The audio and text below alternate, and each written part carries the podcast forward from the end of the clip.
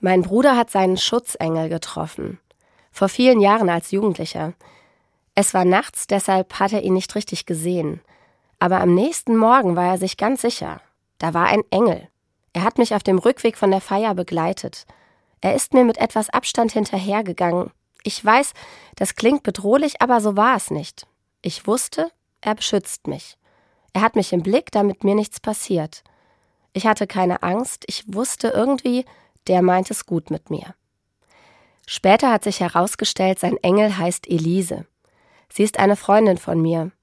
Sie hat meinen kleinen Bruder erkannt und wollte sichergehen, dass er wohlbehalten nach Hause kommt. Für meinen Bruder bleibt Elise trotzdem sein Engel. Passt doch auch. Engel begleiten Menschen. An einer Stelle in der Bibel steht, Gott hat seinen Engeln befohlen, dass sie dich behüten auf allen deinen Wegen. So hat Elise das bei meinem Bruder gemacht, auch wenn es eben nur ein Nachhauseweg war. Es gibt noch mehr Vorstellungen von dem, was Engel tun.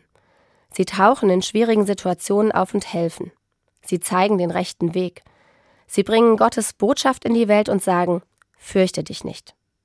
Engel, ich glaube, es gibt sie. Sie tauchen einfach auf, unsichtbar oder auch ganz menschlich. Manchmal heißen sie Elise, manchmal vielleicht Peter oder Lea. Oft haben sie auch keine Namen. Aber für alle Engel gilt, sie sind da, im genau richtigen Moment vom Himmel geschickt.